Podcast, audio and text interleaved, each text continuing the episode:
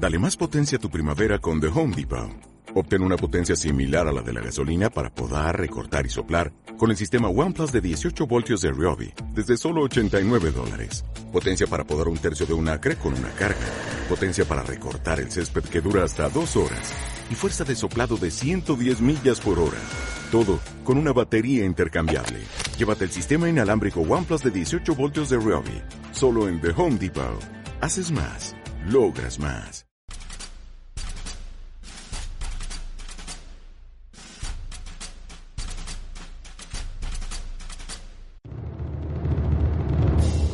Durante la mañana del 19 de febrero de 1943, mientras Hitler estaba reunido con Manstein en el cuartel que el mariscal de campo alemán tenía en Zaporilla, llegó un aviso de que se había detectado una brigada soviética de carros de combate a unos 60 kilómetros de allí. Esta era el resultado de la ruptura de frente que habían hecho los soviéticos al oeste del nacimiento del río Meuse y que amenazaba con dejar aislados y aniquilar a todo el primer ejército panzer alemán junto con otras formaciones de la Wehrmacht. Ante este peligro, los asesores del líder alemán le recomendaron marcharse de allí por precaución y sobre las 13.45 horas, Hitler se subió a su avión y volvió a su cuartel de Prusia Oriental. Este es el acontecimiento que de forma un poco exagerada se nos dice que fue el momento más peligroso para Hitler ya que pudo caer prisionero de los soviéticos. Pero, ¿es esto cierto? ¿Tenía de verdad Stalin alguna intención de capturar al líder alemán? ¿Fue esta la ocasión más peligrosa para Hitler en la que estuvo más cerca del enemigo? A continuación vamos a responder a todas estas preguntas y vamos a ver cómo lo último que quería Stalin era capturar a Hitler hasta que sus ejércitos llegasen hasta Berlín. En primer lugar, vayamos a la cuestión de si verdaderamente Hitler estuvo cerca o no de ser capturado. Hay que indicar que la columna de carros de combate soviéticos se encontraba a unos 60 kilómetros de allí y que para llegar hasta él aún hubieran necesitado muchas horas en el caso de que verdaderamente se dirigiesen hacia allí en línea recta y sin detenerse. Aunque ni Hitler ni nadie del alto mando alemán lo sabía, lo cierto es que los soviéticos no tenían ni idea de que Hitler estaba allí y ni mucho menos era su objetivo. Otra cosa que tampoco sabían era que los carros de combate soviéticos se habían quedado sin combustible y que al poco de ser detectados se habían tenido que parar. Unos días más tarde, esta unidad soviética se quedó aislada tras la contraofensiva de Manstein durante finales de ese invierno de 1943. Esto nos indica que Hitler no estuvo nunca ni remotamente cerca de ser capturado, ni fue este el plan soviético. Tras aclarar este primer punto, preguntémonos ahora por qué Stalin no quiso nunca la captura de Hitler e incluso se llegó a interesar por la salud del líder alemán en las etapas finales de la contienda. Haciendo aquí un pequeño inciso y para que entendamos mejor la cuestión, tenemos que comentar una curiosidad. Esta sucedió cuando una delegación japonesa visitó la China comunista de Mao Zedong una vez concluida la Segunda Guerra Mundial. Durante este evento, el político japonés le pidió perdón a Mao en nombre de Japón por la reciente invasión, a lo que el líder chino le respondió que no se preocupase, pues gracias a esa invasión, él había podido triunfar en China y hacerse con el control del país. Esta anécdota nos sirve para hacernos una idea de los intereses que tuvo Stalin durante la fase final de la Segunda Guerra Mundial. Y es que si bien cuando los alemanes atacaron la Unión Soviética y amenazaron Moscú, el gobierno de Stalin se puso en peligro, posteriormente todo cambiaría. Una vez que se pudo contener a los alemanes y los soviéticos pasaron a un contraataque generalizado en el verano de 1943, Stalin fue consciente de que se le abría una gran oportunidad para hacerse con el máximo territorio europeo posible. Este objetivo hizo tomar al líder soviético una serie de decisiones que hicieron que la guerra durase más tiempo del que hubiese sido necesario si su intención hubiese sido únicamente derrocar al gobierno de Hitler. En lugar de eso, se entretuvo tomando objetivos secundarios en los Balcanes y países como Austria, Hungría o Checoslovaquia en los que quería sentar su poder. Debido a esto, a Stalin le interesaba que Alemania no firmase la paz y se mantuviese activa en el conflicto hasta el final. Para ello necesitaba Hitler en el mando, o en cualquier caso, que Alemania no firmase ninguna rendición hasta que el ejército rojo llegase a Berlín.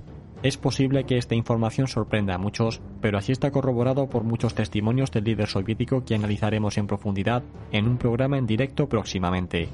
Por otro lado, y aunque nos salgamos del tema, aprovechemos la ocasión para comentar que a Estados Unidos tampoco le interesaba una paz temprana, pues no olvidemos que su economía no se recuperó del todo hasta que su país se involucró en la guerra, a partir de lo cual se convirtió en la primera potencia mundial en todos los niveles. Se puede ver también como con cada noticia de que la guerra iba a concluir, la bolsa estadounidense sufría fuertes bajadas. Esto ocurrió principalmente durante septiembre de 1944 y en marzo de 1945, cuando cruzaron el Rin.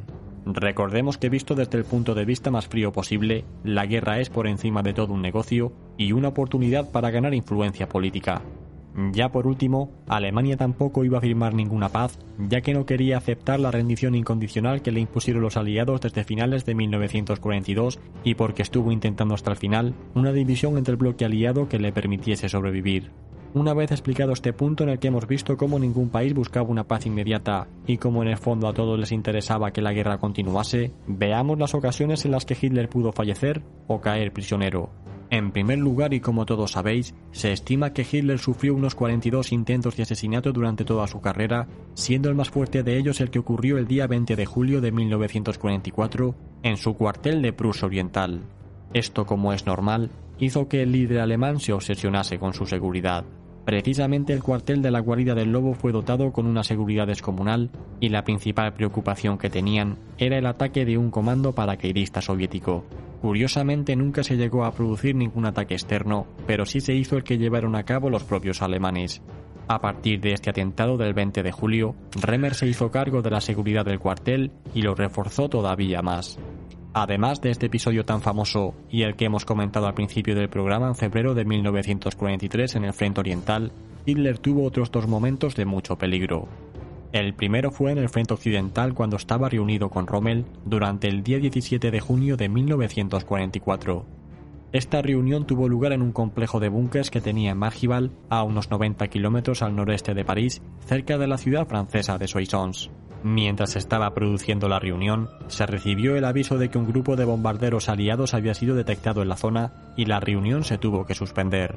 Posteriormente un cohete V1 alemán cayó cerca de la zona por error y Hitler junto con toda su comitiva se terminaron de convencer de que sería mejor abandonar el lugar y volver a Alemania. Esta fue la última vez que Hitler estuvo en territorio francés. Unos meses más tarde, ya en marzo de 1945, Hitler también se arriesgó y realizó una visita a las tropas del frente del Oder, situándose tan solo a 10 o 12 kilómetros del ejército rojo y por supuesto al alcance de su artillería. Es evidente que conforme la guerra se fue volviendo más en contra para Alemania, el riesgo a asumir tenía que ser cada vez mayor. Una vez que los soviéticos alcanzaron la orilla del río Oder y Berlín se encontraba tan solo 70 o 80 kilómetros, Stalin sí se marcó como uno de sus objetivos la captura de Hitler, siendo esta la primera vez que lo hizo.